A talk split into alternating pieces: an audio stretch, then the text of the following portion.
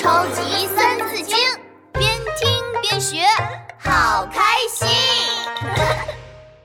第四十七集，小霸王闹闹。哇哦！电视里的霸王骑马好帅哦！我也要骑马打仗，看我，我是闹闹小霸王。哼，还闹闹小霸王？我看你是闹闹小顽皮。嘿嘿，皮大龙，我们一起玩骑马打仗的游戏吧。皮大龙，你当马，我当小霸王。我才不要当马呢，也不想玩骑马打仗的游戏。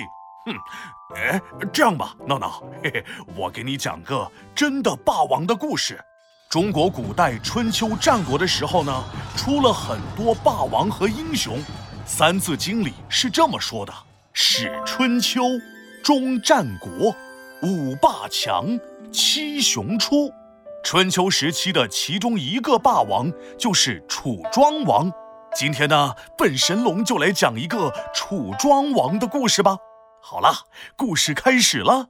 哒隆哒隆哒隆咚隆咚咚咚。王宫里。一个高高大大、长着大胡子的人坐在宝座上，他就是楚庄王。嗯，今天玩什么呢？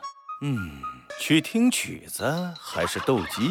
哈哈哈哈还是斗鸡好玩。楚庄王刚刚即位，为了观察楚国的民情，他装出一副贪玩的样子，三年没有管理过国家。看下哪些大臣在偷懒，哪些大臣在努力工作。大臣们以为楚庄王真的不管国家了，非常着急。哎呀，大王这样天天玩怎么行呢？哎，这天天气晴朗，楚庄王带着一群人出去打猎。楚庄王有一名大臣叫武举，就想了个主意。希望能提醒楚庄王认真治理国家，于是他也骑上马跟上了楚庄王。我今天要打很多猎物，嘘，所有人不要动。楚庄王小声地吩咐他身边的士兵。原来前面不远处有一头鹿，楚庄王正要射箭时，一阵急促的马蹄声传来，鹿听到声音一下子就窜没了。楚庄王生气地把弓扔到地上。嗯，谁把我的鹿吓跑了？回头一看，武举正从马背上下来。武举对着楚庄王鞠了个躬：“大王，臣听说您来打猎，特意过来保护您。”楚庄王被武举气得呼哧呼哧的。难道这么多士兵都保护不了我？大王，臣此次前来，一是怕您陷入危险之中。二是想告诉您，附近出现了一只稀奇的大鸟。哦，稀奇的大鸟！呃，快快快快快，带我去看看。大王不急，臣先给您介绍一下这只大鸟有什么稀奇之处。也好，你先说说这个大鸟哪里稀奇，免得我白跑一趟。大王，这只大鸟落在附近的山上之后。三年时间，从来没有扇过翅膀，更不用说在天空中飞翔，也没有鸣叫过。大王，您说这只鸟是不是很稀奇呀？楚庄王听了武举的话，仔细思考了一会儿，心想：这武举是拿大鸟来比喻我呀，说我这三年只顾着玩，没管理国家。楚庄王哈哈大笑。哈哈哈哈哈！哈哈，这没什么稀奇的。这大鸟三年不展翅，是为了让羽毛生长；不飞翔，不鸣叫，是为了观察周围的情况。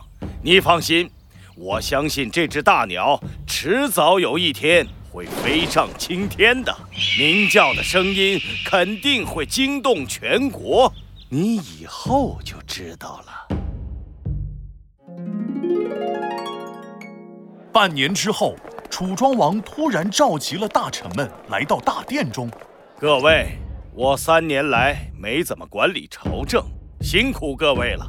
我这三年来偷偷观察，知道哪些大臣在偷懒，哪些大臣在努力工作。我还一直思考治理好国家的办法。而今是时候做些改变了。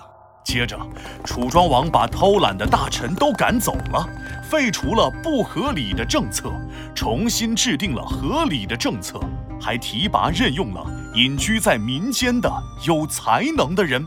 武举高兴地说：“大王果真没有骗我，真的是不鸣则已，一鸣惊人。”接下来的几年里，楚庄王把国家治理得很好，楚国越来越繁荣，楚庄王也成为了春秋五霸之一。好了，故事讲完了。哦哦！哎，闹闹，你干嘛呢？我学鸡打鸣啊，像楚庄王一样一鸣惊人。哦哦哦哦哦！哎呀，停停停停停，这这吵死了！哦哦哦哦哦！闹闹小霸王一鸣惊人啦！唉，早知道就不和闹闹说这个故事了。超级三字经，竖起耳朵一起听。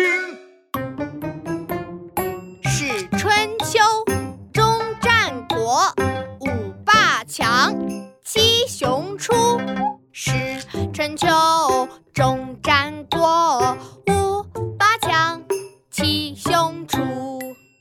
东周分为两个阶段。前期称为春秋，后期称为战国。春秋时期有五霸：齐桓公、宋襄公、晋文公、秦穆公、楚庄王逞强。战国时期有七雄：齐、楚、秦、赵、燕、魏、韩、鼎立。